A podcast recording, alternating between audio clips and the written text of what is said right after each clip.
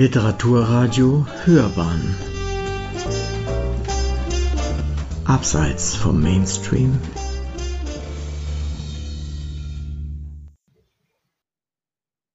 Ja, mein Name ist Klaus Mühlhahn und ich lese aus dem Buch Die Geschichte des modernen China, dritter Teil, die Umgestaltung Chinas. Der 1. Oktober 1949 war in Peking ein milder, sonniger Herbsttag. Die Innenstadt war tagelang abgesperrt gewesen, um die große öffentliche Zeremonie zur Ausrufung eines neuen chinesischen Staates, der Volksrepublik China, vorzubereiten. Seit fünf Uhr morgens hatte sich eine große Menschenmenge versammelt und um Punkt 10 Uhr erschienen die Parteiführer auf einem Podium mit dem Blick auf den Tiananmen-Platz, der Platz des himmlischen Friedens. Der Arzt Li Zhisui stand neben Mao Zedong der sich an das große Publikum wandte. Später erinnerte sich Li in seinen Memoiren, und ich zitiere hier aus den Memoiren, Maos Tonfall war sanft, fast singend, und seine Rede fesselte die Zuhörer. Das chinesische Volk hat sich erhoben, erklärte er. Die Menge brach in Beifallsstürme aus und rief immer wieder, lang lebe die Volksrepublik China, lang lebe die kommunistische Partei Chinas. Mein Herz zersprang fast vor Freude und meine Augen füllten sich mit Tränen. Ich war so stolz auf China, so voll Hoffnung und so froh, dass Ausbeutung, Leid und ausländische Aggression ein Ende haben würde. Zitat Ende. Wie Li Zhishui glaubten viele Zeitgenossen, dass eine ganz neue Ära anbrechen würde. Ein neues China sollte entstehen, das Ausbeutung, Ungleichheit, Krieg und die anderen Übel der Vergangenheit beseitigen würde. Es sollte eine neue Gesellschaft ohne Klassen, eine neue Kultur für das gesamte Volk und ökonomische Verhältnisse, die allen Teilen der chinesischen Gesellschaft zugutekommen würden, geschaffen werden. Als Mao Zedong allerdings fast drei Jahrzehnte später, 1976, starb, waren diese Hoffnungen auf Erneuerung verflogen. Mit der Kulturrevolution endeten die Bemühungen zur Schaffung eines neuen Chinas dramatisch in Chaos, inneren Streitigkeiten, Isolation und Zerstörung. Die Geschichte der Volksrepublik China ist daher eine Geschichte von ehrgeizigen Bestrebungen und bitteren Enttäuschungen von Neuanfängen und harten Landungen, von Experimenten und deren Scheitern. Auf Phasen des Aufbaus folgten Phasen der Zerstörung. Ambitionen und Selbstvertrauen wurden immer wieder durch tiefsitzende Ängste erschüttert. Das führte zu häufigen Politikwechseln, oft gewaltsamen und schmerzhaften Führungskämpfen und Systemkrisen. Vielen Dank. Willkommen bei einer neuen Folge der Histothek, einem Unterbereich unserer Reihe Hörbahn und Stage. Ich bin Uwe Kulnig und mein heutiger Gast ist Klaus Mühlhahn. Er ist Professor für Sinologie, außerdem ist er Präsident der Zeppelin-Universität in Friedrichshafen und ein ausgesprochener China-Kenner. Heute ist er als Autor der historischen Bibliothek der Gerda Henkel Stiftung und dem Verlag CH Beck hier, deren bisher 28 Bände wir unter dem Namen Histothek vorstellen.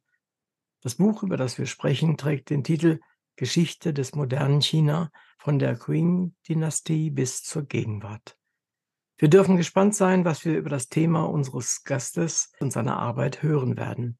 Ich begrüße Sie, lieber Herr Mühlhahn, ebenso wie unser Publikum überall, wo es uns hören kann, sehr herzlich. Ich freue mich sehr, dass Sie heute zu uns in die Sendung gekommen sind. Vielen Dank. Ich grüße zurück und bin froh, dass ich hier sein darf. Sie haben den Joachim Tiburtius Anerkennungspreis bekommen und zwar ziemlich früh in Ihrer Tätigkeit, in Ihrer Karriere. Was hat Ihnen das damals bedeutet und was ist das für ein Preis? Also das ist ein Preis, mit dem äh, Dissertationen im Land Berlin ähm, ausgezeichnet werden. Äh, den habe ich 1998 bekommen für meine Dissertation und die beschäftigte sich mit der deutschen Kolonie in China und zwar unter der Fragestellung von Herrschaft und Widerstand. Also wie wurde diese Kolonie von den Deutschen beherrscht und welche Strategien hat die chinesische Seite, und zwar nicht nur der Staat, sondern auch die Bevölkerung, die Wirtschaft, die Kulturkreise in der deutschen Kolonie entwickelt, um eben Widerstand ähm, zu leisten. Äh, ich habe mich damals äh, sehr gefreut. Es war völlig unerwartet. Äh, meine Betreuerin hatte mich vorgeschlagen Und ich habe mich aber sehr gefreut über diese Auszeichnung. Das glaube ich gern. Äh, gerade wenn man in der Dissertation schon eine solche Auszeichnung bekommt, ist das ja auch so ein bisschen wie Flügel, die einem dann weitertragen können, oder? Das stimmt. Das hat äh, motiviert einem äh, selbstverständlich. Es gibt einem Mut, es gibt einem auch Selbstvertrauen. Man zweifelt ja immer, wenn man so eine lange Arbeit schreibt. Man kommt immer, äh, das ist auch dann bei meinen späteren Büchern der Fall gewesen, immer so an einem Punkt, wo man sich sagt, mein Gott, also äh, bringst du da wirklich was Neues? Äh, passt das alles wirklich? Geht das auf? Das wird wahrscheinlich ein totales Desaster. Und äh, insofern helfen diese Anerkennungen einfach den Mut und den Rückhalt zu geben, dann da weiterzumachen. Mhm, mhm. Das, das denke ich auf jeden Fall. Ich kann mich an meine Dissertation noch erinnern und als ich dann fertig war, hatte ich direkt hinterher einen Besuch beziehungsweise ein, ja, eine Kurzvisite in Harvard University als ich hier in in in da war ich noch in Braunschweig, als ich losflog, da hatte ich das Gefühl, jetzt hast du's geschafft, äh, jetzt kann alles kommen, die Welt kann kommen. Als ich dann dort war und dann mit den Menschen dann vor Ort geredet habe, da wurde ich dann immer irgendwie etwas kleiner und immer etwas realistischer und äh, aber sie haben mich dort auch sehr nett aufgenommen und haben mich dann auch wieder aufgerichtet und Mhm. ich kann mich da gut dran erinnern. Das ist ein wichtiger Zeitpunkt, äh, Ja. Leben. Und ich meine, ich war selber auch äh, nach oder sogar schon im Vorfeld meiner Dissertation habe ich Zeit äh, in Harvard verbracht. Die hatten ja damals äh, das äh, oder haben es noch heute das John King Fairbank Center for Chinese Studies, Ja, genau. ähm, wo eben sehr viele äh, Wissenschaftler arbeiten. Ich glaube, China-Wissenschaftler fast 40, 50 damals für mich aus Deutschland kommt. Unvorstellbar, dass es da so eine große kritische Masse gibt von ausgezeichneten Wissenschaftlern. Und was Sie gerade erzählt haben, das kann ich natürlich nur bestätigen. Man wird dort ja eben eigentlich in einer sehr unhierarchischen Weise aufgenommen, ernst genommen. Das ist ja das, was die Amerikaner eigentlich auszeichnet, Mhm. dass sie auf die Person schauen, auf die Arbeit schauen und weniger auf den Status oder den Titel. Mhm, mhm. Und da Sie gerade den, äh, Fairback-Preis genannt haben, den haben Sie ja auch bekommen. Was war das? Wie wie Ja, kam's das dazu? war das war ziemlich also in meinem Feld ist der Fairbank-Preis äh, für East Asian History. Es betrifft also die Geschichte der gesamten ostasiatischen Region äh, sehr, sehr groß. Ähm, da hatte ich überhaupt keine Ahnung. Ich wusste nicht mal, dass ich da nominiert worden war oder ähm, dass ich da überhaupt nur in die engere Auswahl gekommen bin. Ich erinnere mich noch, das war an irgendeinem Nachmittag, äh, ich glaube ein Donnerstag, äh, wo ich plötzlich eine E-Mail bekomme, da stand drauf oben in der Betreffzeile Congratulations. Und äh, da, damit hatte ich wirklich überhaupt nicht gerechnet. Das war völlig unerwartet. Und darüber, das war schon eine sehr große Auszeichnung für mich, äußerst bedeutsam, weil in China, äh, nicht in China, weil in Amerika dieser Preis halt auch wirklich eine sehr große äh, Reputation mit sich bringt. Ich war der erste Deutsche, der den bekommen hat. Der ist Wow. seit den 50er Jahren vergeben worden, anfangs alle zwei Jahre. Dann jährlich, da gab es etwa nur so 25 Preisträger und das war schon eine sehr große Sache. Das glaube ich. Und dann noch noch mit dem Thema Justice in China. Wie sind Sie auf sowas gekommen?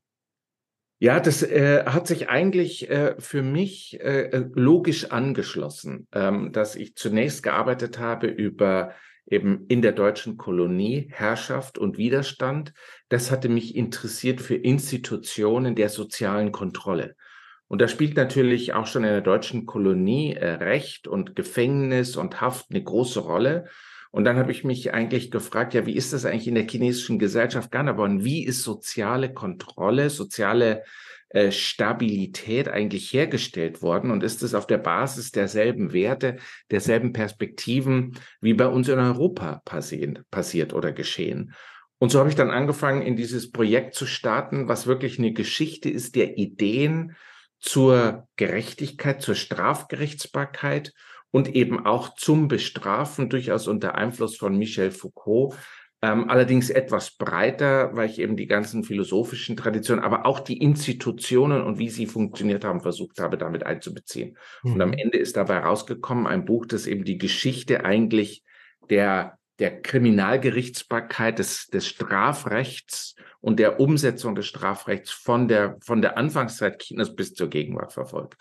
Mhm. Also, das ist sicherlich was wirklich sehr Spannendes. Das ist etwas, äh, worüber wir sehr wenig wissen. Und wissen Sie, für mich war das jetzt auch nicht nur eine, eine Arbeit sozusagen, eine rein wissenschaftliche Arbeit, sondern ich war getrieben äh, auch von der Neugier mh, zu sagen, können wir uns auf andere Werte einlassen. Wir reden ja immer über Werte in der modernen ja, Welt und oder Wertdifferenzen. Aber ich war jetzt mal neugierig zu fragen, was ist das eigentlich? Und gibt es eine andere Genese? Gibt es da andere Vorstellungen? Sind die anders organisiert worden? Nicht auf dieser abstrakten Ebene, dass wir immer irgendwelche abstrakten Werte nebeneinander setzen. Ja, Individualismus versus, ich sag mal, Kollektivismus mhm. oder Freiheit versus äh, Repression, sondern mal sagen, ganz konkret in Bezug auf, was heißt das in einem Gerichtsverfahren? Was heißt das für Fragen der eben wie gesagt Gerechtigkeit, der Fairness, aber auch der Beweiserhebung, der Wahrheitssuche.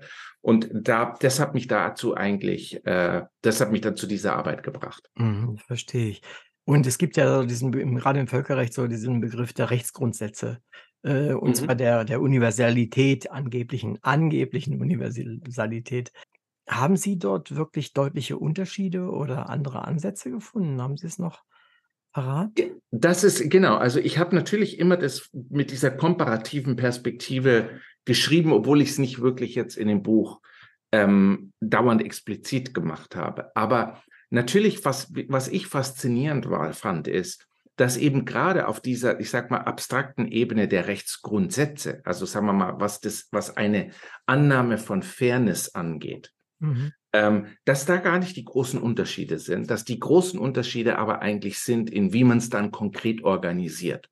Und vielleicht ist die große Schlussfolgerung dieses Buches, dass wir, dass, dass diese organisatorischen oder ich nenne sie dann ja auch, und das spielt, führt dann auch schon zu meinem Geschichtsbuch, institutionellen Unterschiede. Also die Art und Weise, wie Dinge wirklich auf die Beine gestellt werden, wie man Arbeitsteilung organisiert, dass die doch eigentlich sehr wesentlich sind und dass sie in der Gesamtschau dann eben doch eine ganz andere Tradition konstruieren. Mhm. Da kommen wir wahrscheinlich im Laufe des äh, Sprechens über das Buch noch, noch in, in gewisser Weise darauf zu sprechen. Ähm, ich springe jetzt mal von, ja, aus, aus den USA und aus China gleichzeitig nach Finnland. Äh, es ist ja auch nicht so, so selbstverständlich, dass man mal eine, einen Ruf für eine Professur in Finnland bekommt.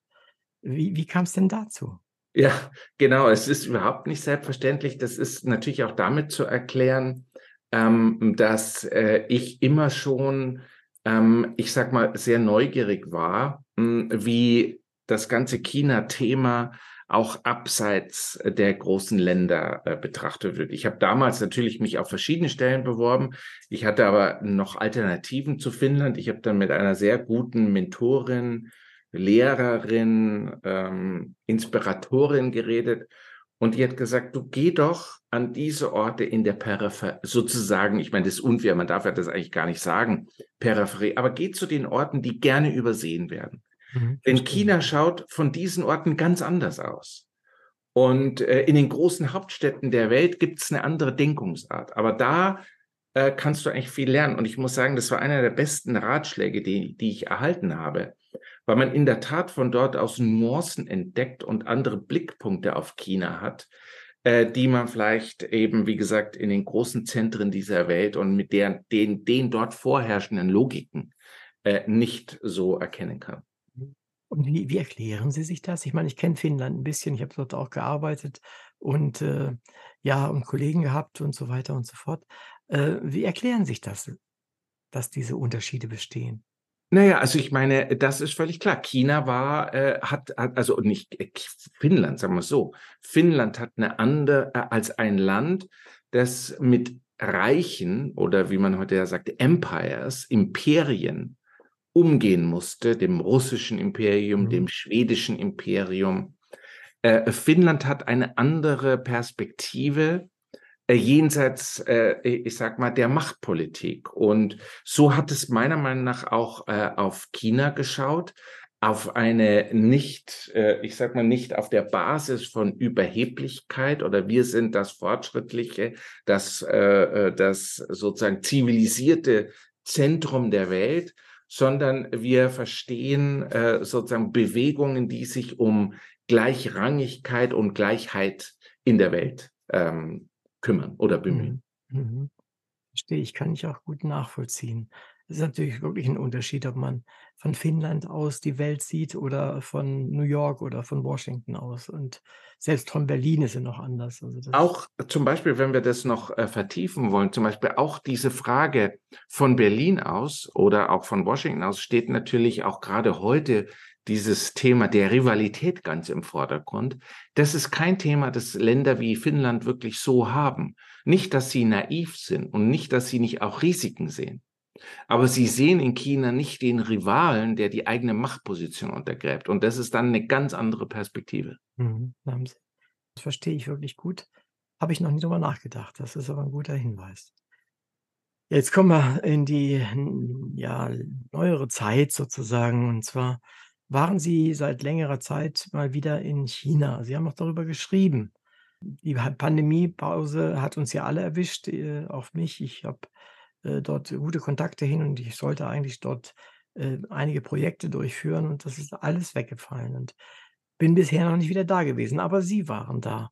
Mögen Sie uns ein bisschen erzählen, was äh, Sie ja erlebt haben, wie sich's verändert hat? Sie schreiben ja in Ihrem Artikel eine ganze Menge Dinge, die sich verändert haben. Mhm.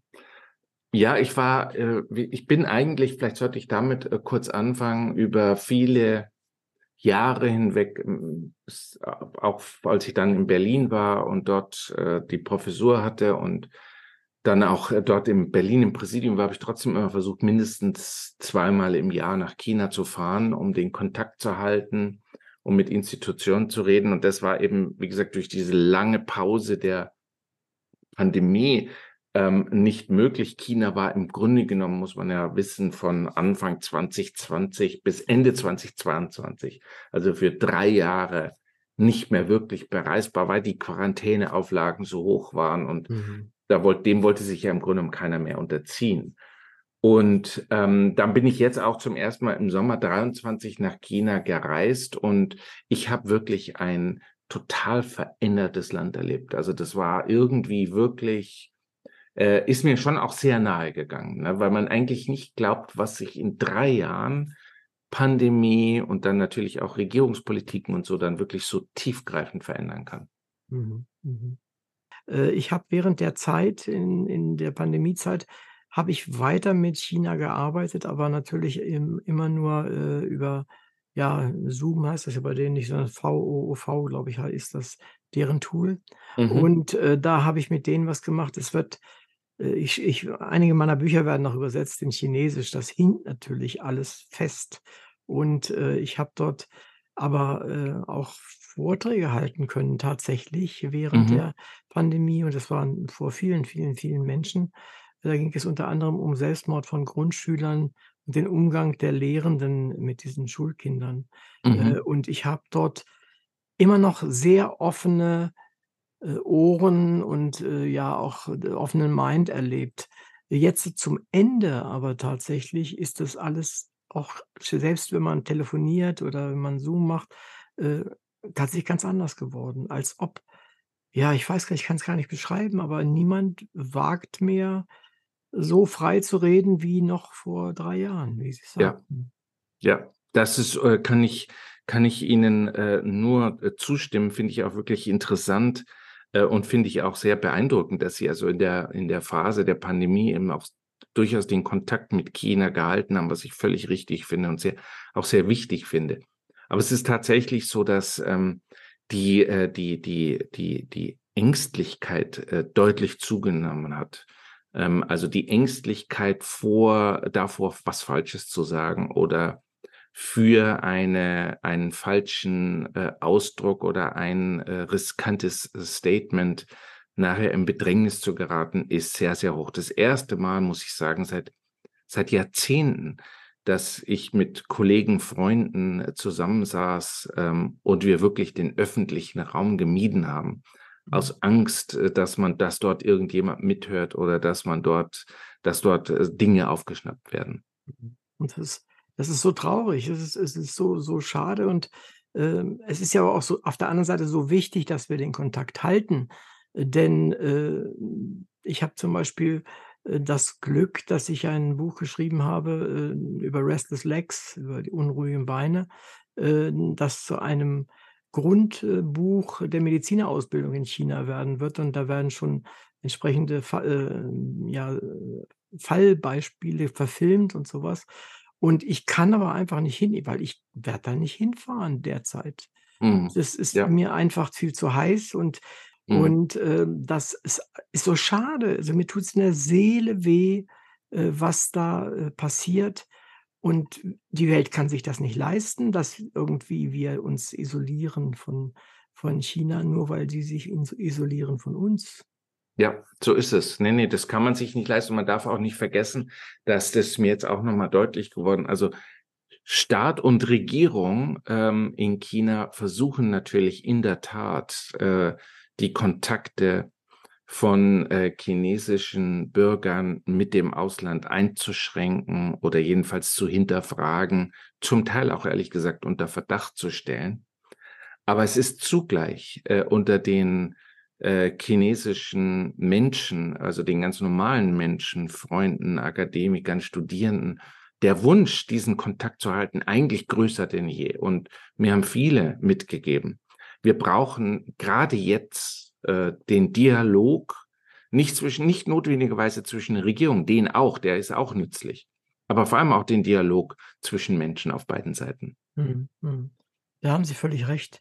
Äh, es ist erstaunlich letztendlich, was, äh, auf der anderen Seite aber was ich jetzt let letzte Woche war's, genau, letzte Woche erlebt habe, nämlich hier in München im Bayerischen Hof war eine Veranstaltung, zu der ich eingeladen war. Und da hatte eingeladen der Verein der Provinz Liaoning, äh, Ja, aus genau. dem im, äh, Nordosten, äh, Chinas. Äh, die haben von Xi Jinping den Auftrag bekommen, sie möchten sich doch bitte schön ruckzuck revitalisieren. Und dann sind die aufgebrochen und sind nach München gekommen und die suchen jetzt verzweifelt Investoren. Mhm. Und was mir aufgefallen ist tatsächlich, also, hm, bei den ganzen Reden, äh, ist mir aufgefallen, dass das erste Mal diese Provinz Menschen, die mit Geld kommen und es investieren wollen, dort sozusagen in in Technologie, in was auch immer, ihre eigene Technologie auch mitbringen, dass die Geld bekommen sollen. Mhm. Also, Sie kennen das, ne? Man man hat gesagt: „Wir haben die die Mitarbeiter hier, wir haben das Land hier, wir haben alle möglichen Infrastruktur hier.“ Aber niemand ist auf die Idee gekommen, jedenfalls nicht so viel ich weiß, zu sagen: „Pass auf, wenn ihr kommt und ihr investiert 20.000.000, dann kriegt ihr von uns, was ich, äh, 10% dazu.“ Ja. Also, Ja, das ist 'n Hoffnungsschimmer, oder? Ja, natürlich. Ja, ja. Es ist es ist 'n Hoffnungsschimmer und es ist vor allem ich weiß gar nicht, ob diese Provinzen, äh oder ich habe auch ich war auch bei so 'ner Veranstaltung, übrigens ähnlichen Veranstaltung, auch im Bayerischen Hof in München. Ach, sehen Sie. Äh, war 'ne andere Provinz oder 'ne andere Stadt. Und davon passiert das höre ich auch von sehr vielen Seiten, davon passiert sehr viel. Ja, das ist natürlich, was die Regierung ermutigt, äh, die Provinzen, die Kreise, die Städte, diese Kontakte aufzunehmen. Jetzt hat ein Freund zu mir gesagt, natürlich auch in China, er sagt: „Ja, einerseits ermutigen sie, die Leute rauszuschicken und, äh, Investitionen anzuwerben, Außenhandel zu machen, Kontakte auszubauen, Dialoge zu führen, aber zugleich basteln sie an einer an einem Spionagegesetz oder erlassen ein Spionagegesetz, was so viel Misstrauen und Unsicherheit schafft, dass keiner das machen kann.“ Und, äh, da ist also so 'n Widerspruch in der ganzen chinesischen Politik, der sehr Mhm. schwer aufzulösen ist. Mhm.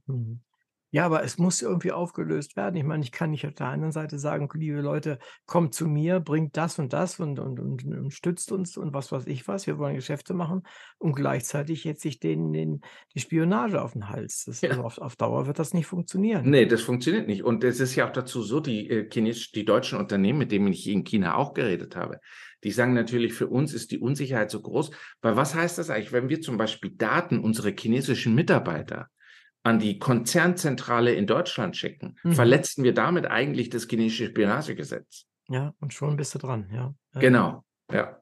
Wenn dann irgendwas noch 'n bisschen quer ist, wenn die was weiß ich, die die Zahlen nicht stimmen oder sonst irgendwas, dann hat man immer gleich auch noch 'n 'n echt Genau. stra strafrechtlichen Ansatz und so. Ja, Das es schafft enorme Unsicherheit. Und Mhm. diese Unsicherheit ist sozusagen diametral im Gegensatz zu 'nem Bemühen, die Beziehungen mit dem Ausland wieder auf eine bessere Basis zu stellen. Mhm, mhm, allerdings, also, es ist wirklich also, ohne irgendwie 'n Bashing zu betreiben, im Gegenteil, aber es ist einfach so so traurig und und und so un so kontraproduktiv letztendlich. Ja. Und die meine meine Kollegen, äh, und Freunde in China, wie gesagt, die sind zum Teil absolut ratlos, äh, weil sie, wie ich, auch nie gedacht hätten, dass es möglich ist, äh, sozusagen die in, in, in manchen Bereichen so wieder zurückzufallen auf mhm. Positionen und Regeln, die man eigentlich als längst überwunden geglaubt hat. War es die Pandemie oder war es einfach, ja, war es zu viel an Freiheit? Was denken Sie? Hm, das ist äh, eine ganz hervorragende Frage und ähm, es ist auch leider, wie das so ist, mit solchen äh, komplexen und sehr, sehr interessanten und treffenden Fragen, äh, so dass sie natürlich diejenigen sind, die auch am schwierigsten zu beantworten sind. Klar, ja. Und ich denke echt, ich sage sehr oft darüber nach. Und die Pandemie spielt mit Sicherheit eine Rolle, weil die Pandemie hat in einer Art und Weise Regierung und Bevölkerung gegeneinander aufgebracht. Wie wir das übrigens natürlich ganz ehrlich und ähnlich auch in den westlichen Ländern. Ja, klar, ja. Ne?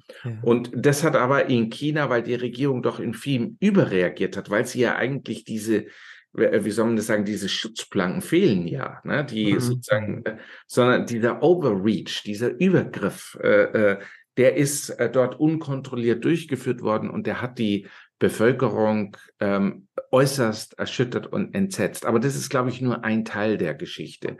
Ähm, der andere Teil der Geschichte, ähm, er hat sicherlich auch damit zu tun, und das haben mir jetzt wieder viele erzählt, äh, mit, mit, mit der Person an der Spitze ähm, also Xi Jinping, dessen doch sehr klare Ansichten, aber auch Unsicherheiten. Und manche haben sogar gesagt in China, dessen persönliche Paranoia mhm. ähm, das politische System in den letzten Jahren in einer Art und Weise geprägt hat, wie das vorher nicht der Fall war und auch nicht absehbar war. Also da kommen verschiedene Sachen so. Dann kommt natürlich auch die internationale Situation.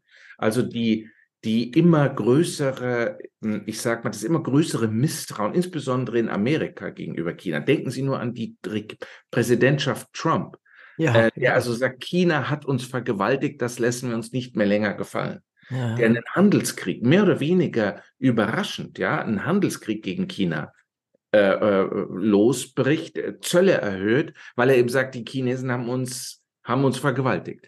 So, also all diese Sachen haben eine Gemengelage, eine explosive Mischung erzeugt, eine Gemengelage, äh, die eigentlich zu diesen dramatischen Veränderungen in China dann beigetragen haben. Mhm.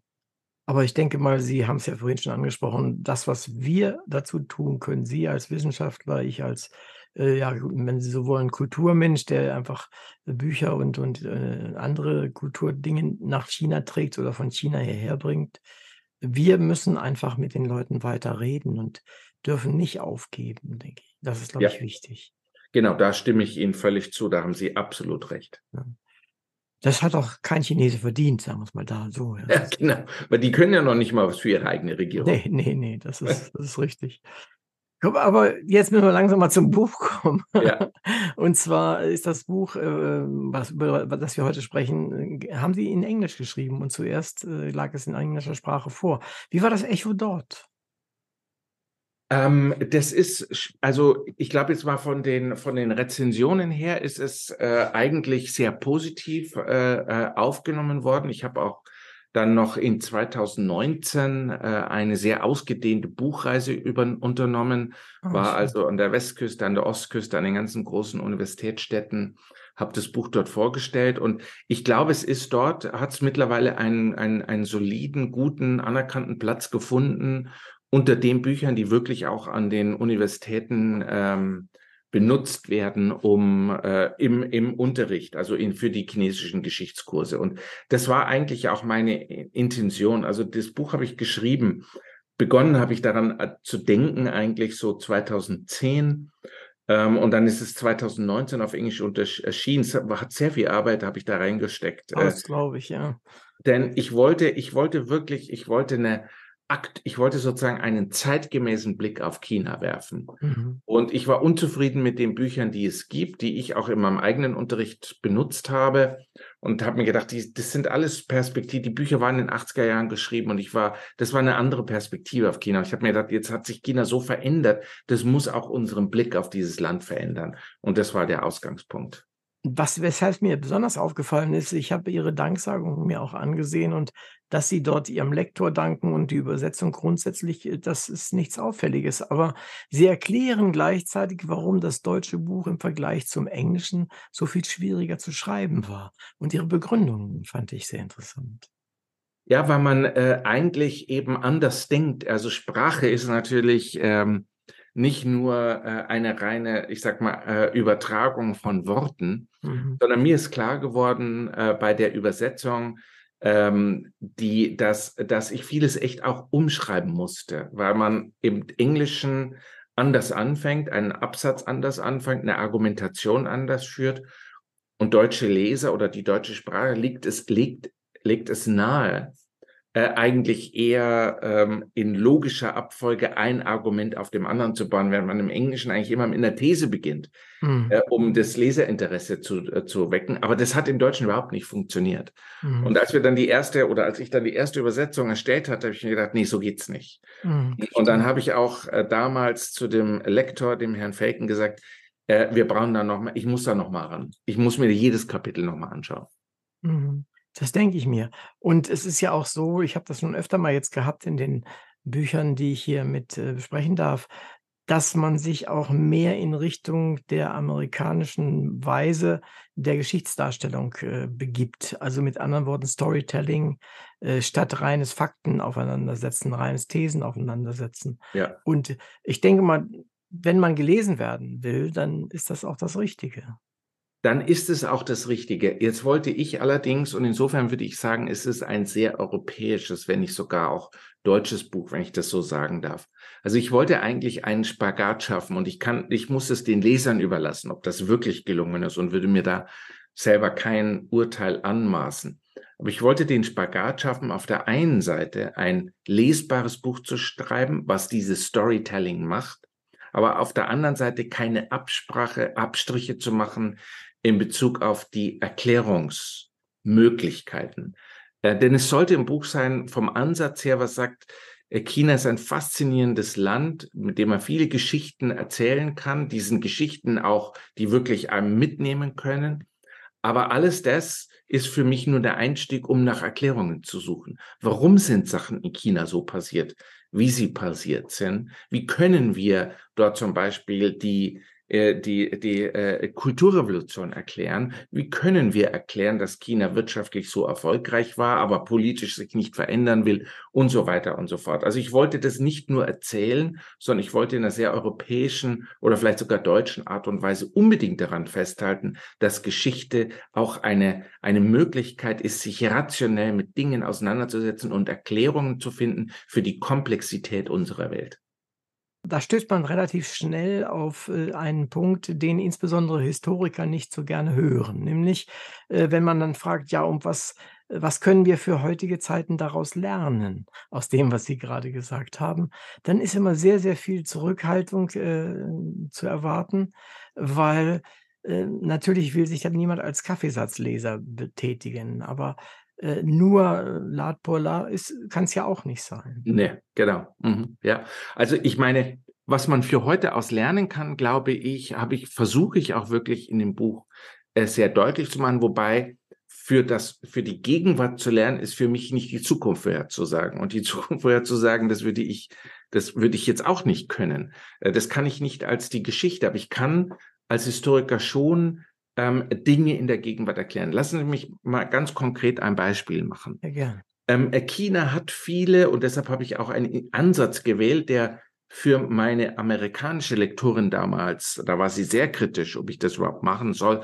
weil es schien ihr sehr abstrakt. Ich habe einen Ansatz gewählt, wo ich gesagt habe, ich interessiere mich für die Institutionen äh, in China und zwar für bestimmte Institutionen. Und das Beispiel, was ich hier machen möchte, ist zum Beispiel die Institution des Prüfungswesens. Also mhm. diese chinesische, noch bis heute äußerst ausgeprägte Wertschätzung und Betonung auf Prüfungen als die beste Form, standardisierte Prüfungen, faire, offene Prüfungen als die beste Form befähigte Menschen für bestimmte Positionen im Staatsdienst auszuwählen. Also eine jahrhundertelange Institution mit einer riesigen Tradition, die, nachdem sie während der Mao-Zeit, also von den 50er Jahren bis zu den späten 70er Jahren abgeschafft war, in der Reformpolitik wieder eingeführt wurde und wo ich sagen würde, das ist einer der ganz wesentlichen Faktoren, die für den heutigen Erfolg Chinas ausschlaggebend sind, weil es eben hieß, dass jemand nicht aufgrund seiner politischen Verbindung, nicht aufgrund seiner Ideologietreue,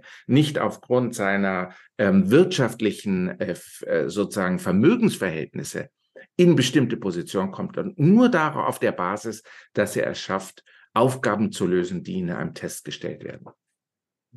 Ja, da ist was dran. Das erinnert mich an die Art und Weise, wie ich mein Vordiplom in äh, Zoologie gemacht habe. Mhm, mhm. Das erinnert mich da sehr stark, weil ich bin auch zu dem Prof gegangen damals, der genauso äh, argumentieren würde, wie Sie es jetzt tun. Und äh, wo völlig ausgeschaltet war, irgendeiner Form von, von Tagesform oder von äh, Idee, die man gerade hat in so einem Prüfungsgeschehen. Und das, ich fand das sehr, sehr gut eigentlich, weil das ist kalkulierbar und es ist auch verlässlich, weil derjenige, der das dann lernt und diese Prüfungen macht, äh, auch gut einzuschätzen ist in dem, was er weiß und was er kann. Ja.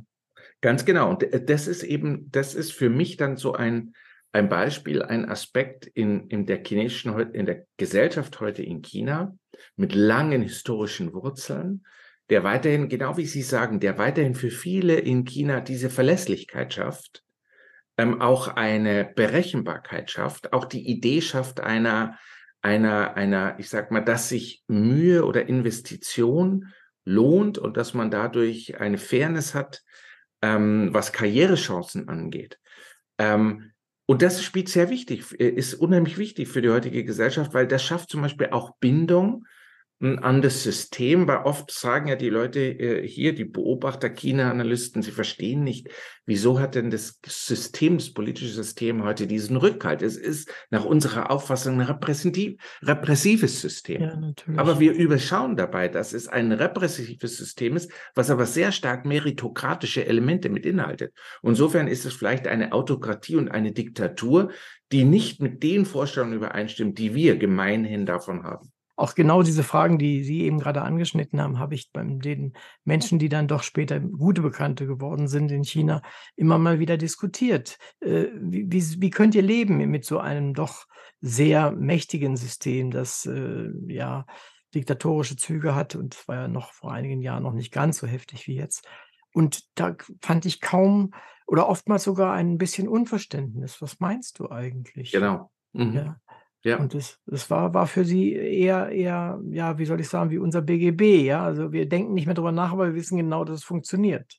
Ja, weil eben dieses System durch diese, durch zum Beispiel diese Institution, aber auch, wir könnten darüber auch reden, wie bestimmte Regelungen im Bereich der Wirtschaft äh, ähnlich äh, agieren oder ähnlich funktionieren, weil dieses System trotz seiner autokratischen Züge eine gewisse Offenheit auf, auf, äh, aufweist für, für denjenigen, der dort, äh, äh, der dort sich ähm, als, der dort eine Karriere machen will, sage ich jetzt mal salopp formuliert oder anders gesprochen, derjenige, der Ehrgeiz hat, der kann in diesem System auch was werden und zwar auf der Basis seiner, seiner Leistungen. Mhm. Ja, und äh, das könnte sein, dass das langsam kippt, weil man doch viel mehr auf das Parteibuch guckt, oder? Ganz genau, ganz genau. Das sind die Veränderungen der letzten Jahre. Ja, und das ist wahrscheinlich, deshalb ähm, habe ich auch gehört oder bin ich auch der festen Auffassung, was jetzt gerade passiert in China, ist es so, die größte Gefahr ist, dass China die Quellen seines Erfolges ähm, gewissermaßen äh, vergisst, ignoriert dass es das, was wirklich die eigentlichen Erklärungen ist für den Erfolg Chinas in den letzten 40 Jahren, dass das jetzt äh, gewissermaßen abgebrochen oder beendet wird und die Zukunft Chinas dadurch wesentlich unsicher wird, unsicherer wird. Mhm, ja, sehe ich auch so. Ja, äh, Sie beginnen das moderne China beim Aufstieg der Qing-Dynastie. Warum gerade zu diesem Zeitpunkt? Was ist da so der Beginn der Neuzeit, nenne ich es mal. Ja, ähm, ich habe da sehr lange drüber nachgedacht und man kann natürlich die Geschichte des modernen Chinas äh, im Grunde genommen auch in der ganz groß, in der Frühzeit, ja sogar in der archäologischen Periode beginnen lassen, denn am Ende die chinesische Sprache entsteht da und bestimmte mhm. Konzepte und philosophische äh, Vorstellungen lassen sich auf diese Phase zurückverfolgen. Aber ich dachte, von dem unter dem Gesichtspunkt, dass ich verstehen wollte, welche Institutionen, das heißt also welche Regeln, welche Vorstellungen ähm, das heutige China beeinflussen, ähm, dass ich sehr konkret mich auf die Spurensuche begebe. Bis wann können wir die eigentlich zurückverfolgen? Und dann bin ich eigentlich zu der Phase gekommen, die die Höhephase oder wir könnten sagen die Blütezeit oder eine der Blütezeiten oder die letzte Blütezeit des kaiserlichen China darstellt. Und es ist in dieser Phase, dass manche dieser Institutionen äh, wirklich entstehen. Also wir haben bereits über das Prüfungssystem geredet. Wir könnten aber auch zum Beispiel darüber reden, dass sich bestimmte Formen im Bereich der Wirtschaft, der Wirtschaftsorganisation aufzeigen lassen. Sagen wir mal zum Beispiel Familienunternehmen oder wirklich Unternehmen, die wirklich schon sehr ähnlich sind den Unternehmen, was man im europäischen Sinn damals darunter verstanden hat. Also sehr verzweigte Organisationen, die auf komplexe Art und Weise sich ähm, im wirtschaftlichen Bereich behaupten. Oder aber, wenn wir jetzt mal auf den Bereich der Kultur und des Denkens gehen, äh, das ist auch die Zeit, wo die ersten wirklich kritischen Denker äh, äh, Texte schreiben, wo sie sich mit Fragen beschäftigen, zum Beispiel der Gleichheit der Menschen, wo sie sich äh, mit Fragen beschäftigen, etwa des Rechts und wo man anfängt, zum ersten Mal auch wirklich die Despotie des kaiserlichen China zu kritisieren. Also mit einem Wort ist eine Phase der Neuerung, der Innovation, des wirtschaftlichen Erfolges ähm, und des, des intellektuellen Suchens. Und das schien für mich der beste Zeitpunkt, diese Geschichte anzufangen. Das kann ich gut nachvollziehen, ja. Das ist sicherlich ein wichtiger Zeitpunkt und gerade für Ihre Fragestellung. Mhm. Ähm, nun ist es ja kein so ganz einfaches Unterfangen, China über einige hundert Jahre, ich ähm, spreche mal gar nicht von den tausend Jahren und mehr, die man eigentlich auch nehmen könnte, äh, gleich in mehreren Aspekten zu untersuchen. Sie nutzen ja zahlreiche, ja, ich nenne es mal benachbarte Wissenschaftsbereiche, und da geht es um Umwelt, Ideen, sozial und regional oder auch weltgeschichtliche Themen. Wie machen Sie das? Wie gehen Sie vor? Es, man muss ja, das ist ja erstmal so von, von außen gesehen ein sehr großer Mix. Wie gehen ja. Sie vor? Also mir war es eben wichtig, ähm, ich sag mal, zu erklären, wie Entwicklungen zustande kommen. Und das aber auf eine Art und Weise zu tun, die nicht eine Reduktion von Komplexität voraussetzt, mhm. äh, sondern anzuerkennen, dass gesellschaftliche historische Entwicklungen am Ende ähm, angetrieben werden von verschiedenen Bereichen. Und deshalb habe ich mir gedacht, es ist notwendig, wirklich in diese Bereiche reinzugehen. Also zum Beispiel die Entwicklung der Umwelt und des Klimas zu rekonstruieren, das in der Geschichte sichtbar zu machen und tatsächlich auch zu zeigen, wo zum Beispiel einschneidende Veränderungen klimatischer Natur tatsächlich auch dann bestimmte Konsequenzen haben. Zum Beispiel äh, Ende des 19. Jahrhunderts gibt es in China, in Nordchina, eine riesige Hungersnot. Der sterben Millionen Menschen äh, fallen der äh, zum Opfer. Es ist eine Hungersnot, die übrigens auch in Irland äh, zu dieser Zeitpunkt zuschlägt, ja, genau. weil es in der Tat mit einem vermutlich, heute vermutet man, mit einem El Niño-Phänomen äh, zu tun hat, was die Niederschläge in der Nordhalbkugel reduziert und dann vor allem in den prekären Gebieten. Genau. Und diese Hungersnot löst selber wiederum eine Verarmung aus und sozialen Unfrieden und Unruhen und am Ende auch ähm, Aufstände. Also solche Argumentationsketten oder Kausalitätsketten wollte ich äh, sehr gerne aufzeigen. Dasselbe gilt, wir haben Sie ja schon angesprochen, für den Bereich der globalen Geschichte. Äh, China ist im Grunde genommen seit, seit mit dem Beginn meiner Erzählung der Qing-Zeit stark in die Welt einbezogen. Und weltwirtschaftliche Veränderungen betreffen China schon sehr früh. Schon im 16. oder 17. Jahrhundert hat es zum Beispiel der, die, der, der, die Verfügbarkeit von Silber auf dem Weltmarkt für China ganz große Konsequenzen, weil China im Grunde seinen ganzen Handel mit Silber äh, abwickelt, als Währung abwickelt. Und das sind auch so Sachen, wenn dann zum Beispiel, äh, beschreibe ich auch in Lateinamerika, Silberminen geschlossen werden, wegen der äh, Aufstände gegen die ähm, spanische Kolonialherrschaft, dann führt das zum Beispiel in China zu steigenden Preisen, weil, äh, weil Silber immer teurer wird. und dort immer mehr äh, ähm, sozusagen dafür aufgebracht wird. Also ich wollte diese Komplexität darstellen, aber immer unter dem Bemühen, dass ich den Leser dabei nicht verliere, so dass ich es möglichst anschaulich halte. Also ich finde das extrem wichtig, weil diese monokausalen Erklärungsansätze äh, sind ja an sich mitunter sehr logisch und äh, man kann sie gut nachvollziehen, aber sie sind weit entfernt von dem, was wirklich passiert. Ja, genau. Das, und im Grunde haben wir das sehr häufig. Leider, ich sag mal, hm, dass historische Argumentationen oft so eben, wie gesagt, eigentlich, wie Sie völlig richtig sagen, monokausal geführt werden. Aber wir wissen ja heute, dass wir in sehr komplexen Systemen leben und das ist ja nicht nur für die Postmoderne äh, der Fall, sondern das trifft eben auch schon für Gesellschaften im 18. oder 19. Jahrhundert zu. Was mir sehr gut gefallen hat, war und da war ich wirklich völlig überrascht, als ich das Kapitel dann anfing, war, als sie sich dann intensiv mit der Umwelt beschäftigt haben. Äh, jetzt dachte ich mir am ersten habe ich gedacht, naja, Umwelt ist gerade in, aber äh, erstens ist es schon schon 'n bisschen älter, das Buch, und zweitens, äh, kommen sie damit aber wunderbar erklärend, äh, dabei herum. Mir fiel dann sofort ein, warum ist Italien heute baumleer? Äh, und und das sind einfach auch Dinge, die wenn man mal richtig hinguckt, äh, mit der, um der Umwelt äh, geschuldet sind oder dem Verhalten der Menschen in der und mit der Umwelt. Und das hat mich sehr begeistert, dass Sie da wirklich so intensiv äh, auf dem, am, gleich am Beginn des Kapitels entsprechend eingegangen sind. Das sehr gut. Ich habe das aber auch sehr viel gelernt, ähm, weil ich, weil Sie natürlich zu richtig sagen, genau, wenn man sich Italien anschaut, wir, wir vergessen, dass der Mensch schon seit Jahrtausenden sehr intensiv in die Natur eingreift. Und ähm, äh, das, wie gesagt, ich meine, man kann das in China sehr deutlich sehen. Sie sehen das aber auch zum Beispiel in Berlin. Äh, um Brandenburg herum die ganzen Kiefernwälder, die, ja, die, ja. die, die, die dort nie früher waren, sondern die das Ergebnis sind von Brandrodungen, ja, während der äh, slawischen Besiedlung. Ja. genauso war mir das eigentlich auch nicht klar, als ich das erste Mal nach China gereist bin.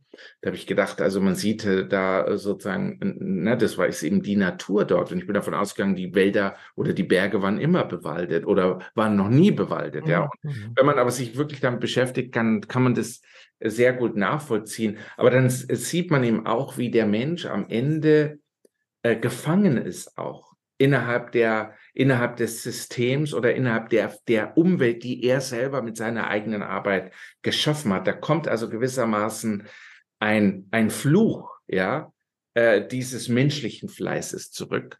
Und das ist in China eben auch ganz besonders äh, deutlich durch die Naturkatastrophen, die dann im 19. und 20. Jahrhundert so unglaublich viele Menschenleben fordern. Da könnten wir jetzt gleich einen Nebenschauplatz aufmachen, aber das können wir wirklich ja. nicht tun. Nämlich, äh, ich habe eine spezielle Auffassung von dem Naturbegriff. Äh, Mhm. Das, was wir Natur äh, nennen, wird immer mehr oder weniger personifiziert, was völliger mhm. Unsinn ist, das erste. Und das zweite ist, es gibt praktisch auf der Welt gar keine Natur mehr. Weil genau.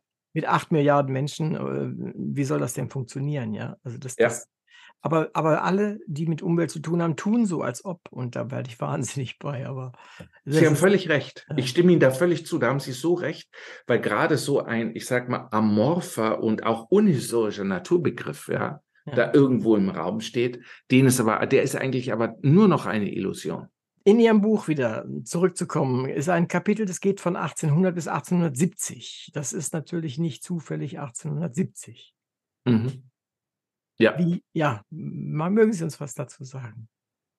Äh, warum äh, ich 1800 bis 1870 ich dachte, die, es gibt eine Parallele. Ich meine, 1870 war ja in Europa wirklich Natürlich. los und da hat sich ja enormes geändert.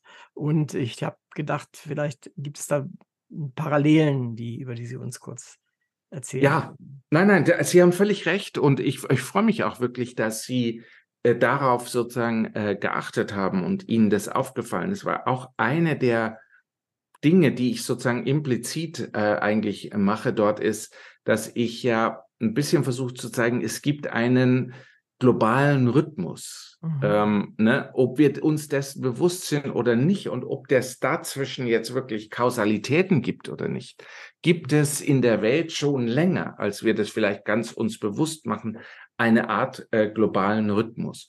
Und natürlich, das Jahr 1870 ist nicht nur in Europa ein, ein Jahr der Umbrüche, auch der Konflikte, sondern es ist, äh, ist es dasselbe im Grunde und der Neuordnungen, ne, der Neuordnung ja, der genau, politischen ja. Landschaft.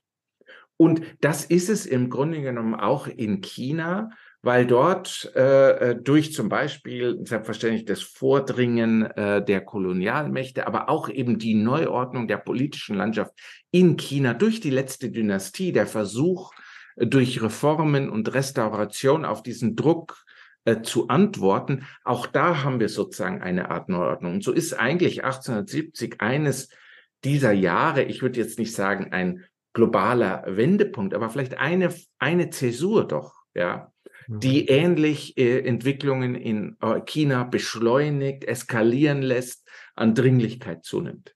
Nee, toll, freut mich sehr, dass Sie äh, äh, dass Sie darauf sozusagen äh, geachtet haben, weil ähm, das ist ja immer so, man freut sich ja, wenn Leser so etwas äh, auf so etwas, äh, was ich mir so implizit gedacht habe, ich habe es ja gar nicht explizit gemacht, mhm. äh, dann freue ich mich natürlich über sowas ganz hm. besonders.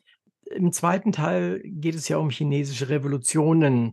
Äh, wie viele andere oder wie manche andere Länder machen sie es ja auch nicht im, im Singular, sondern es sind ja gleich mehrere Dinge im Gang. Wie sehen Sie oder wie können Sie das kurz zusammenfassen? Ja, die äh, Revolutionen sehe ich jetzt nicht nur als die politischen Revolutionen, ja. äh, sondern, und das wäre auch für China völlig unzureichend, weil in China selbst man im Grunde genommen in dieser Phase, und das ist ja die Phase etwa ab ähm, 1910 ähm, bis zu 1949 oder eigentlich müsste man, wenn man jetzt, ich habe mir sogar überlegt mal bei der Gliederung, ob ich das Ganze bis 1978 durchführe, das Ende der Kulturrevolution oder ja, 1975, dem Tode Mao Zedongs. Ähm, also das ist eine Phase, in der China selber Revolution nicht nur als politischen Begriff besteht, sondern ich würde sogar sagen, vielleicht sogar noch mehr als kulturellen Begriff. Denn äh, die ganze Denkungsweise der Zeit ist, dass die Ursachen für Chinas Probleme nicht nur im politischen System liegen, sondern eigentlich in der ganzen Gesellschaft, in der Kultur. dass China deshalb eine umfassende, tiefgreifende, wirkliche kulturelle oder geistige Revolution braucht, die sich nicht nur auf die Politik, sondern auf alle Bereiche des Lebens erstreckt. Und so wird die Revolution wirklich zum Kernthema für viele Jahrzehnte und äh, sowohl politische Kräfte, Parteien auch sogar übrigens ausländische Kräfte, wie zum Beispiel Missionare, mhm. äh, bemühen sich darum, Chinas äh, äh, Alltagskultur tiefgreifend zu verändern, um dieses Land fit zu machen äh, für die Moderne. Also es ist wirklich das große Leitthema. Und es ist auch eins, wo ich gar nicht weiß, ob es viele andere Beispiele in der Welt gibt, wo es eine ähnliche, muss man schon fast sagen, Obsession gibt, damit die eigene Kultur, wie gesagt, wirklich die eigene Denkungsweise, die eigenen Erziehungsinhalte, die Perspektive, die Weltanschauung, würden wir wahrscheinlich in Deutschland dazu sagen, äh, grundlegend zu verändern. Mhm. natürlich ein unmögliches Projekt, ja, aber nichtsdestotrotz. Ja, ich meine, das, äh, es macht sich einfach sozusagen. Ne? Und mehr oder weniger gut. Äh, es steckt ja kein wirklich ein Wille dahinter oder ein Gesetz oder es ist ja nicht wie ein Naturgesetz, alles fällt nach mhm. unten. So ist es ja nicht. Ja. Sondern es ist alles sehr beweglich und äh, hängt, wie wir ja vorhin schon mal bei Trump gesagt haben, oftmals von einzelnen Personen auch ab. Ja, absolut. Ja, ja, genau. Und das ist natürlich bei bei ich meine, beim Sturz des Kaiserreichs, wie Sie hier auch schreiben, äh, gibt es ja auch diverse Filme drüber. Äh, da wird ja versucht zu zeigen, wie groß dieser Absturz war und vor allen Dingen auch, wie groß die Macht vorher war, mit Mhm. der die Menschen nicht mehr leben wollten. Mhm. Ja. Also, fand ich sehr interessant, Ja. Sie Aber Sie bringen da noch mal ein interessantes Thema auf, ähm auch eines, wo ich jetzt, ähm, was mich fasziniert hat, äh, als ich das Buch geschrieben habe und worüber ich auch seither weiter denke, auch da können wir nochmal den Bogen spannen zu, zur, zur Jetztzeit, ja. Mhm. Denn bei all meinem, in meinem Interesse für Institutionen und Regeln und Traditionen und Systemen musste ich natürlich auch feststellen, äh, dass, dass die, der Einfluss, den Einzelpersonen neben, nehmen können, ja, mhm. Äh, groß ist. Und das ist ja nichts etwas, womit man als Historiker, ich sag mal im 21. Jahrhundert wirklich aufwächst, weil wenn Sie dort, wenn ich an mein Geschichtsstudium zurückdenke, dann ist natürlich das große Thema dort gewesen, wirklich Strukturen äh, zu untersuchen und die großen Strömungen, Tendenzen, die politischen Systeme, die Ideologien, aber die, aber die, die, die Tatsache, dass eine Einzelperson einen derartigen Einfluss nehmen kann auf ein so großes Land wie China, und das könnten wir sagen im Falle von Mao Zedong zum Beispiel, Ja, oder jetzt Fall. auch im Falle von Xi Jinping. Und wie gesagt, der mit seinen Wertvorstellungen, aber vermutlich auch Ängsten und Unsicherheiten äh, das Ganze verändern kann, das passt ja eigentlich nicht in unser Geschichtsbild. Mhm, das ist wahr. Und es ist vor allen Dingen, ähm, bedenklich, dass es so ist. Es ist bedenklich, es ist auch total erstaunlich, weil man sich denkt, wie können 1,4 Millionen Menschen einfach sozusagen dem Willen eines einzelnen Mannes äh, unter, unterworfen werden? Und äh, das finde ich schon sehr interessant, aber auch da glaube ich, dass Traditionen dann doch eine Rolle spielen ähm, und dass diese Traditionen, die wir da in China sehen, ähm, dass die äh, das zumindest leichter machen, ähm, äh, ne, die Tradition, also in, da meine ich zum Beispiel innerhalb des politischen Systems, innerhalb der Art und Weise, wie im Grunde genommen, ich bin, das ist wirklich sehr faszinierend, wenn man das liest, auch äh, Memoiren von Leuten, die da in der Politik gearbeitet haben, diese Tendenz, ähm, wirklich da dieser, äh, der, der, der Führungsfigur äh, sehr viel Entscheidungsraum einzuräumen. Das ist schon sehr interessant. Das ist es. Also, ich hatte erwähnt ja gerade die Veranstaltung, äh, in der letzten Woche. Äh, ich, äh, habe mich na, gewundert ist nicht der richtige Ausdruck, das passt genau dazu. Jedes zweite Wort, ich übertreibe, aber jedes zweite Wort war, wenn von den chinesischen Rednern, dass ihnen, Xi Jinping gesagt hat: „Das und das musst du tun“, oder dass er gesagt hat: „Das und das.“ Er saß in der Sitzung so und so und hat gesagt: „Das und das müsst ihr machen.“ Das war enorm, auffällig, ja. Jeder sagte es mindestens dreimal so ungefähr. Und das waren äh, sie bezogen sich ja die ganze Zeit nicht auf wir wir würden sagen, unsere Regierung hat gesagt oder unsere Rechtsprechung hat gesagt oder was weiß ich was. Aber nein, das war tatsächlich diese eine Person und die hat ihnen ganz konkrete Aufträge gegeben. Und deswegen sind sie jetzt hier, stehen vor uns und reden darüber. Das hat mich schon wieder an diese wahnsinnigen Einfluss einzelner Personen Ja.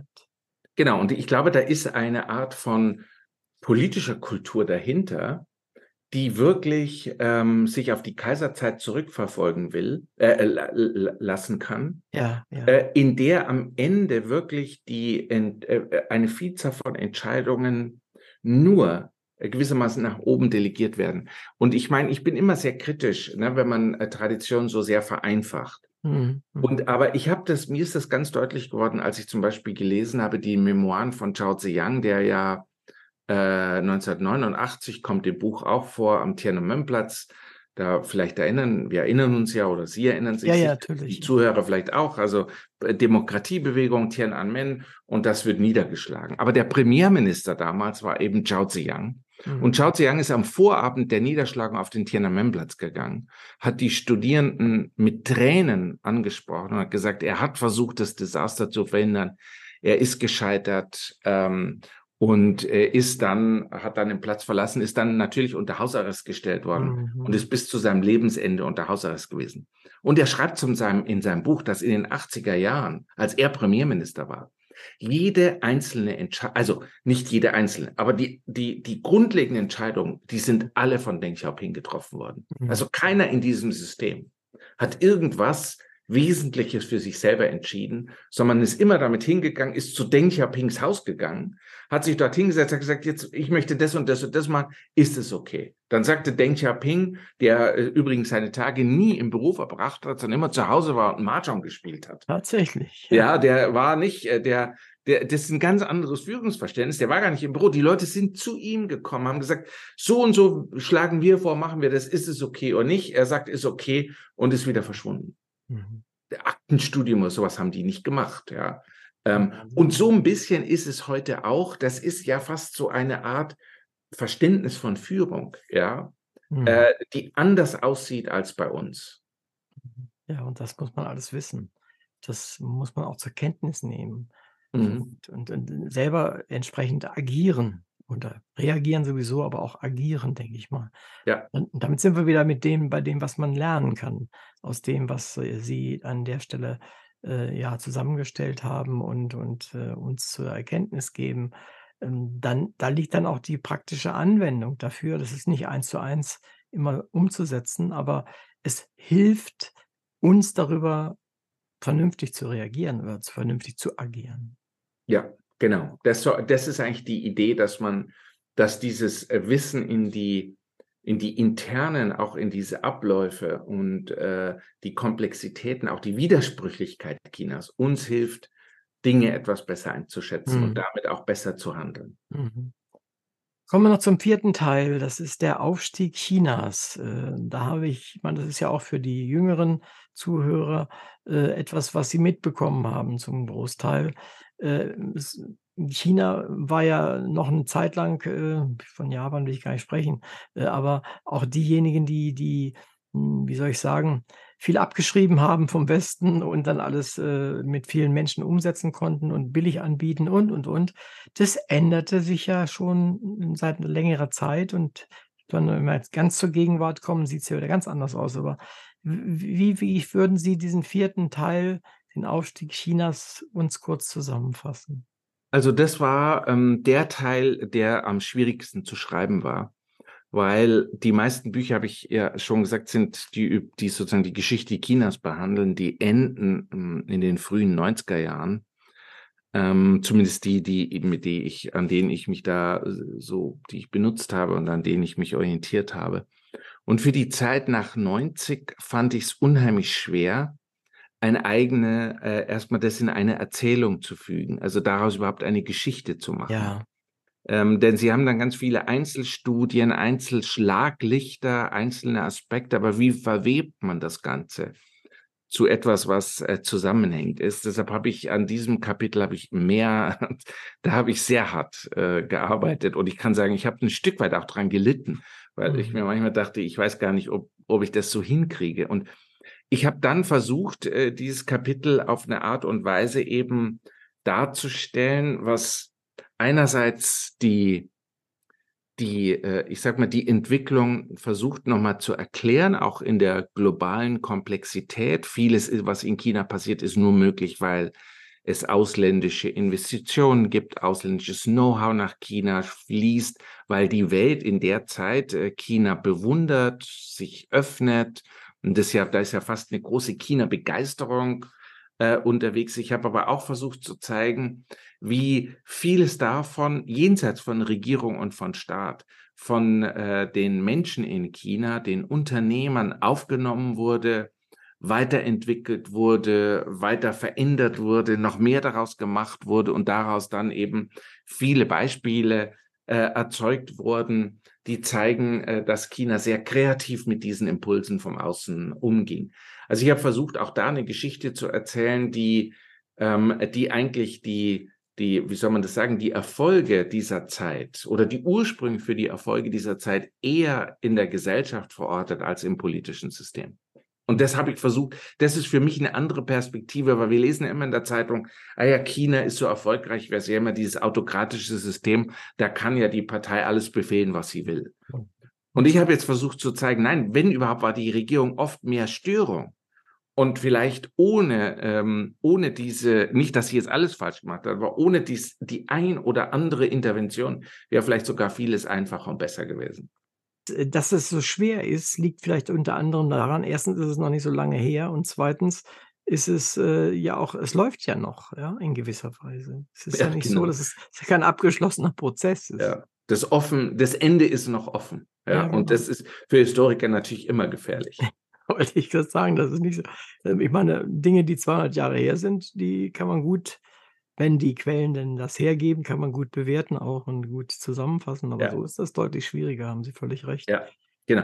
Aber ich ende dann sozusagen in diesem Kapitel, um das vielleicht auch nochmal zu ja. sagen, mit einem China, das, äh, das ich schon, auch wenn das Buch ja jetzt schon zwei Jahre auf dem Markt ist und zwei Jahre alt ist, ende ich mit einem China, das vor einem großen Umbruch steht. Natürlich konnte ich nicht wissen vor zwei Jahren, dass es jetzt mhm. heute so schlimm wird, ja. Mhm. Aber ich schreibe schon von einem China, was äh, keine, keine, was also verängstigt, beunruhigt und ungewiss ist über die Zukunft. Und da muss ich sagen, das ist auch noch für zwei Jahre später äh, irgendwo eine, eine, eine, würde ich sagen, zutreffende Zustandsbeschreibung. Mhm, mhm. Ist es sicherlich. Dabei fällt mir noch ein Satz ein, der auch bei der Veranstaltung mehrfach gefallen ist, nämlich Sie wollten immer sagen, wenn Sie, wenn Sie äh, von China sprachen, ähm, die größte Volkswirtschaft der Welt, beziehungsweise Sie wollten sagen, das größte Land der Welt und meinten damit die Bevölkerung. Aber Sie haben mitten im Satz immer abgebrochen, weil sie sind es ja nicht mehr. China hat sie äh, Indien hat sie ja überholt. Das heißt, sie haben da schon wieder jetzt noch einen neuen Knick bekommen, Ja. der der 'n Problem darstellt. Für sonst wäre das nicht jedes Mal gekommen und und, äh, das das Gesicht wurde dann immer: „Hm, ich wollte es doch eigentlich gar nicht sagen und Ja. jetzt muss ich das doch zugeben, dass wir nicht mehr die Größten sind.“ Ähm, das tut natürlich auch einem Land wie China nicht gut, ne? Nein, das tut, äh, nicht gut und, ähm, jetzt ich glaube, dass man die äh, die ich meine, das China hat ja eigentlich in den 80er Jahren beschlossen mit der Einführung der Ein-Kind-Politik, Mhm. ähm, sehr bewusst, äh, dies die äh, die Größe die eigene Größe zu reduzieren. Ob das eine weise Entscheidung war, bezweifle ich, weil ich schreibe ja in dem Buch auch ich halte das für einen der größten Fehler, Mhm, mhm, äh, die China gemacht hat. Also ist das jetzt wahrscheinlich, ähm, eine ein ein ein Zustand, äh, den der der China jetzt, äh, nicht nur als Niederlage gesehen wird. Aber was anderes ist natürlich dabei, weil, ähm, im Hintergrund, und ich glaube, das entdeckt man jetzt, ist ja die Vorstellung, dass China auch ein alterndes ein Ja, schnell ja. alterndes Land ist.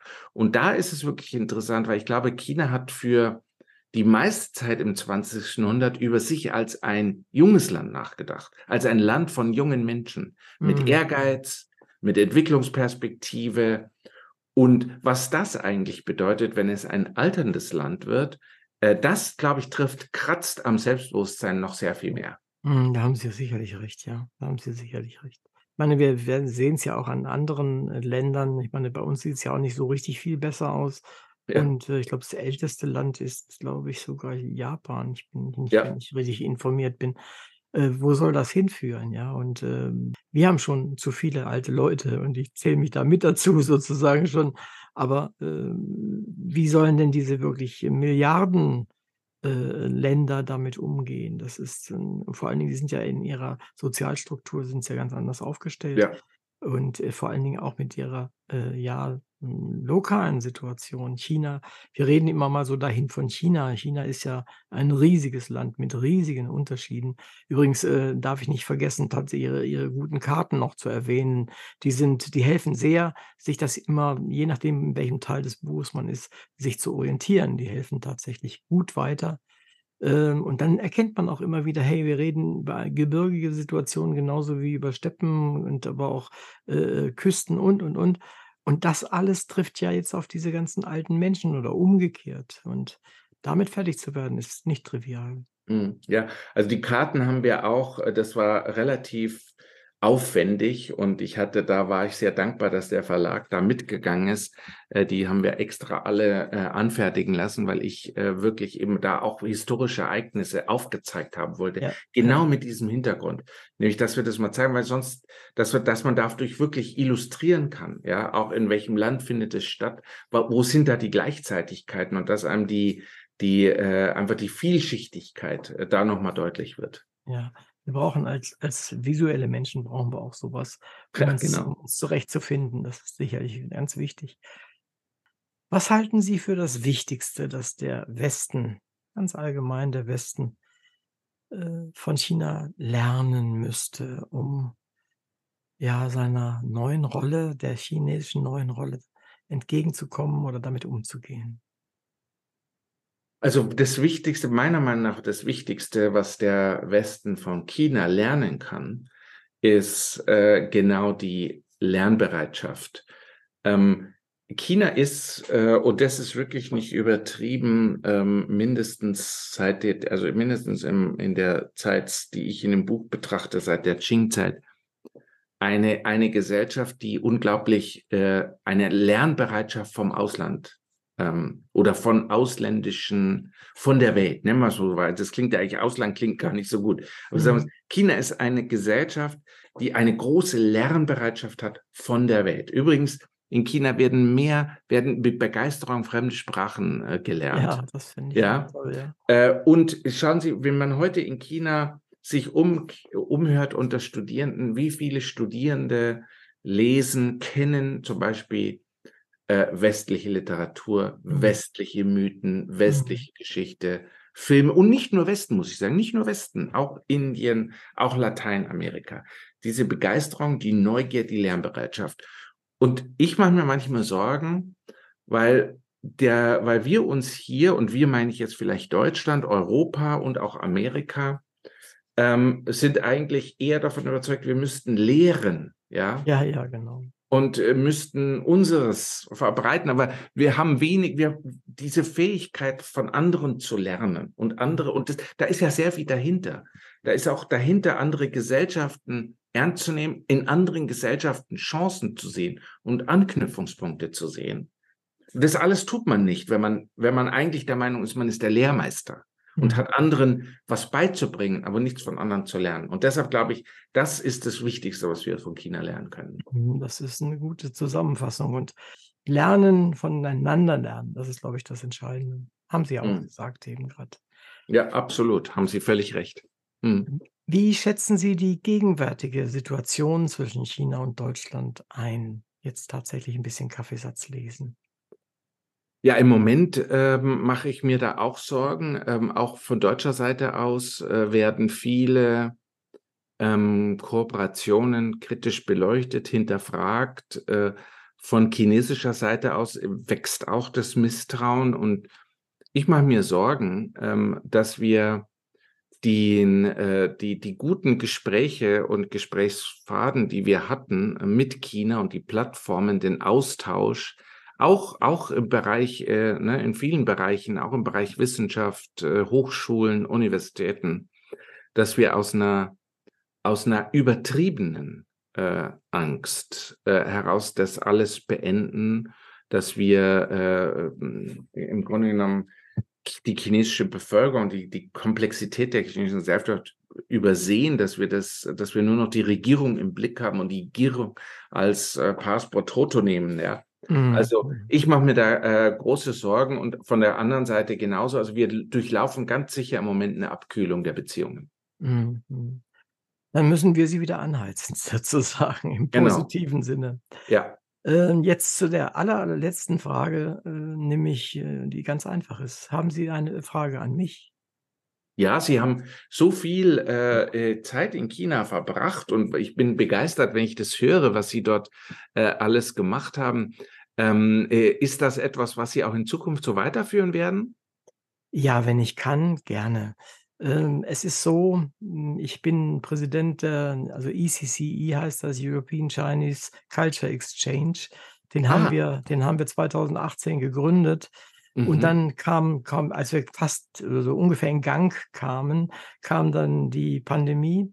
Und in der Zwischenzeit sind etliche Leute dort auch daran gestorben, die bei mir im Vorstand waren sozusagen. Mhm. Und, äh, seitdem ist äh, sollten auch einige Geldgeber von dort aus, äh, mitmachen. Die sind leider, äh, ja, waren im Bausektor, ähm, zum Mhm. Großteil Oh. Mhm. und Ja. und Tiefbau und Sie wissen, Bausektor und Ja. Tiefbau ist Ja. jetzt ein Problem.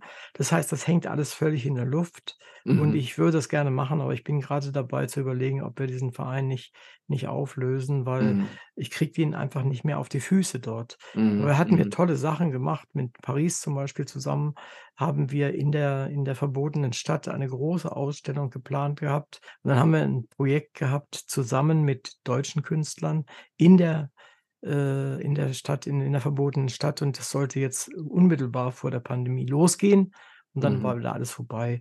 Also, ich würde wahnsinnig gerne, nur es ist, äh, sehr, sehr, sehr, sehr schwierig, Ja. also, ne? Aber wenn ich irgendwie könnte, würde ich das auf jeden Fall Mhm. tun, weil ich es finde, es ist wichtig. Es ist wichtig für uns als Deutsche, für, hm, uns als, äh, ja, Kulturmenschen. Und das, was die die Chinesen dort haben an Kultur, an Hintergrund, an Menschen, an an Kreativitäten haben, das ist gigantisch. Ja. Und das, äh, möchte ich einfach nutzen. Ich war schon immer gut im Ressourcen nutzen und da sind die Ressourcen unendlich in der Richtung. Mhm. Ja, völlig richtig, ja. Aber das ist, äh, das, äh, das, ich meine, ich finde es toll, dass Sie so eine Initiative gemacht haben, finde ich, oder also finde ich wirklich sehr beeindruckend Danke. und völlig richtig, aber auch natürlich, es beschreibt genau, was Sie beschrieben haben, ne? Das, was man auch mal, was man öfters hört, das ist genau die Schwierigkeiten, in die diese ganzen Projekte jetzt laufen die teils Pandemie betrieben, teils durch die Wirtschaft, teils durch die veränderten Einstellungen. Ja, ja, ja. Ja. Und, und ich äh, damals habe ich hatte ich keinerlei Bedenken, die Künstler, die ich hier in, in Deutschland kannte, äh, das waren im Wesentlichen bildende Künstler, äh, nach China zu schicken. Ja, ich hatte mhm. dort Geld, Geldgeber, die wollten auch waren zuständig auch für die Einladung, die hätten für alles gesorgt. Da hatte ich null äh, ja, Sorge, die dorthin zu schicken. Mhm. Mittlerweile, wenn mich jemand fragt: „Kann ich das denn wagen, dahin zu fahren?“ Mit meinen vielleicht auch etwas kritischen Bildern und, und, und, Collagen oder was auch immer, dann würde ich mir das schon sehr, sehr überlegen, Ja. ob ich das so einfach sage: „Ja, ja, kannst machen.“ Ja. Ja, Sie haben recht. Sie haben ja, recht. Kann ich sehr gut nachvollziehen. traue ich mich nicht so richtig. Und ich meine, selbst meine Bücher ich habe ich habe ein Kinderbuch geschrieben, das, äh, wird übersetzt, das hängt am meisten tatsächlich, äh Ansonsten äh, medizinische Bücher, wie gesagt, das das ist nicht ganz so mhm. dramatisch. Das hat auch geklappt, aber es dauert alles unendlich lange. Es also, wenn ich nicht so viel Enthusiasmus hätte, weil es mir Spaß macht auch und mir wirklich Freude macht, dann hätte ich schon lange hingeschmissen. Mhm. Liebe Hörerinnen und Hörer, danke, dass Sie uns wieder zugehört haben. In der heutigen Sendung war Klaus Mühlhahn, bekannter Historiker, Rektor der Zeppelin-Universität in Friedrichshafen und ausgewiesener Experte für China mein Gast. Wir sprachen über sein Buch Die Geschichte des modernen China von der Qing-Dynastie bis zur Gegenwart, sowie über seine Arbeit und natürlich über das faszinierende Land China. Das Buch ist mittlerweile ein Standardwerk für diese Zeit der chinesischen Geschichte. Man muss aber vor dem Titel Standardwerk nicht erschrecken. Es ist für jeden, der sich interessiert, gut und mit Gewinn zu lesen. Erfüllt das Buch die Absicht des Wissenschaftlers, des Autors und des Menschen unserer Zeit und unserer Gesellschaft? Er verfolgt Ziele wie verborgene Vergangenheit hinter der Gegenwart zu zeigen und Muster, Gründe und Konsequenzen historischer Ereignisse zu erkennen. Dies ist mehr als gelungen. Gekonnt und konsequent nutzt er moderne Geschichtswissenschaften, um Umwelt, Ideen, Sozial, regional- oder weltgeschichtliche Vor- und Zusammengänge darzustellen. An vielen Stellen des Buches war das, was ich las, mehr als erhellend, und es fiel mir leicht, mich in die Gedankenwelt des Autors zu versetzen. Er schafft es, dieses riesige, wichtige, für die Zukunft der Welt bedeutende Land auch durch das Einfügen guter erklärender Karten so darzustellen, dass Lesende die Chance haben, vieles was ihnen bisher nicht bekannt oder unverständlich war, einzuordnen, nachzuvollziehen und auch zu verstehen. Hören heißt dabei sein. Ich bin Uwe Kulnig vom Literaturradio Hörbahn und sage vielen Dank für das Buch, Ihre Erläuterungen und die Empathie mit den Zuhörenden. Für mich ist das Buch eine besondere Empfehlung für alle, die sich für China interessieren, für seine derzeitige zukünftige und nicht zu überschätzende Rolle auf diesem Globus. Das Buch ist wichtig, nicht nur für Experten aus Wirtschaft, Politik und Kultur, sondern für alle weltoffenen Menschen. Im Namen unserer ZuhörerInnen sage ich Ihnen, lieber Herr Mühlhahn, herzlichen Dank für Ihre Mitwirkung bei dieser Sendung. Vielen Dank, Herr Kolnet, dass ich hier dabei sein durfte. Ganz herzlichen Dank.